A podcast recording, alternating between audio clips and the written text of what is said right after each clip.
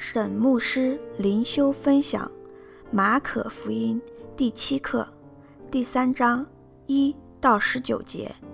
耶稣治好手枯的人，设立十二使徒。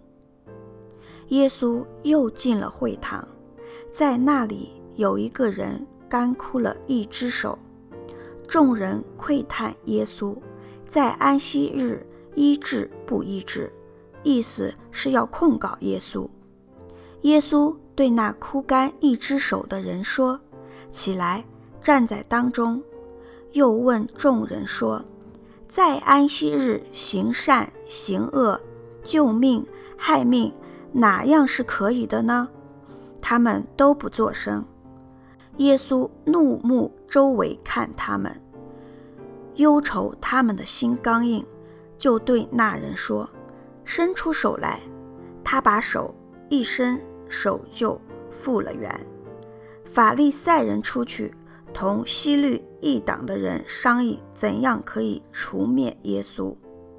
耶稣和门徒退到海边去，有许多人从加利利跟随他，还有许多人听见他所做的大事，就从犹太、耶路撒冷、以土买、约旦河外，并泰尔、西顿的四方。来到他那里，他因为人多，就吩咐门徒叫一只小船伺候着，免得众人拥挤他。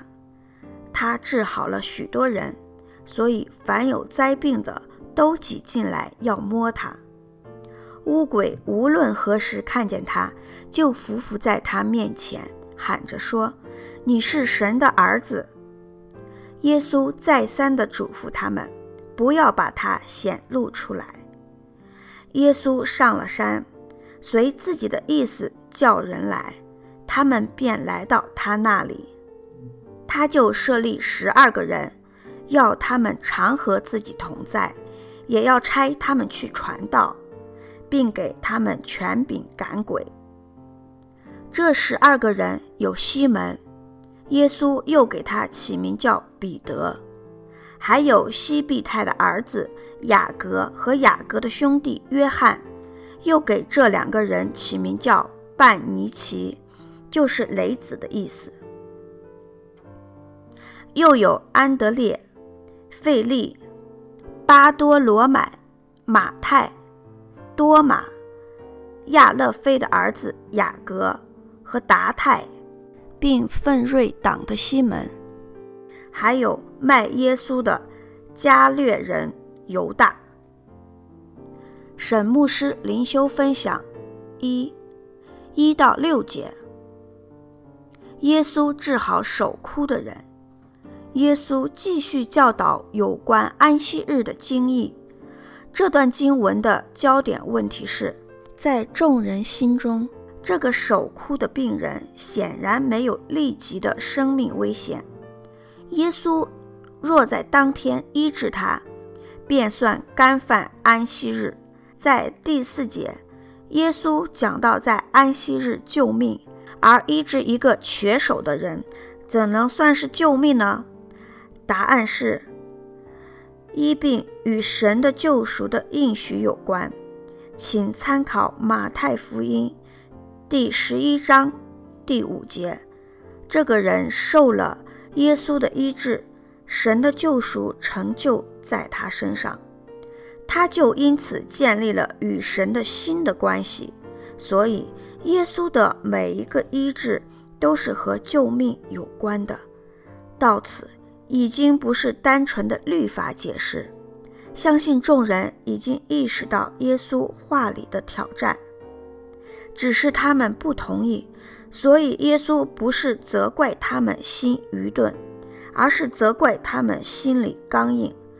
我们多少时候听了道，也明白了意思，却不愿意去行，实在是受世俗观念影响太深，心里刚硬了。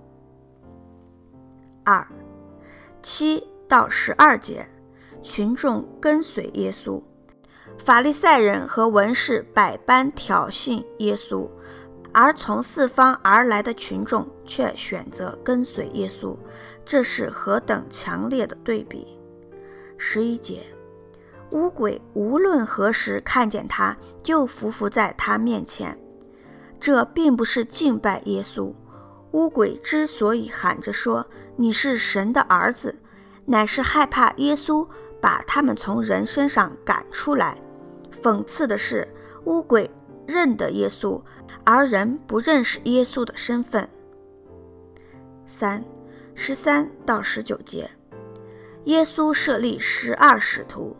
十四到十五节，他就设立十二个人，要他们常和自己同在，也要差他们去传道，并给他们权柄赶鬼。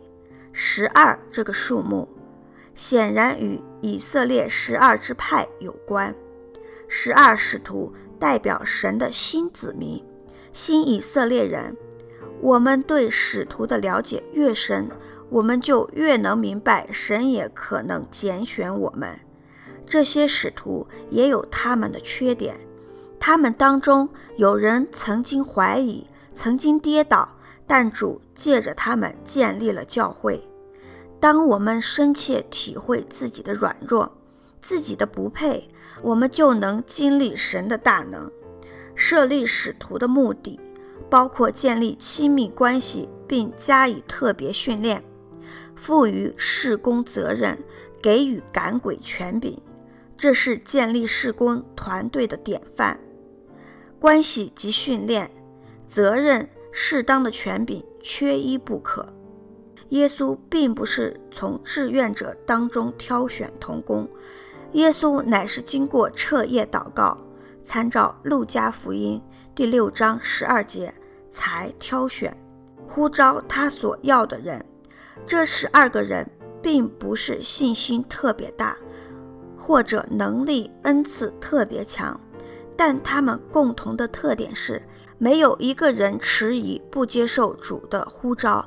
他们愿意。今天我们在教会服侍也是如此。神要的是愿意的人，因为人肯，神就能；人肯，神能。切记之。神有方牧师写作，石木恩弟兄选曲，周小姐妹录音。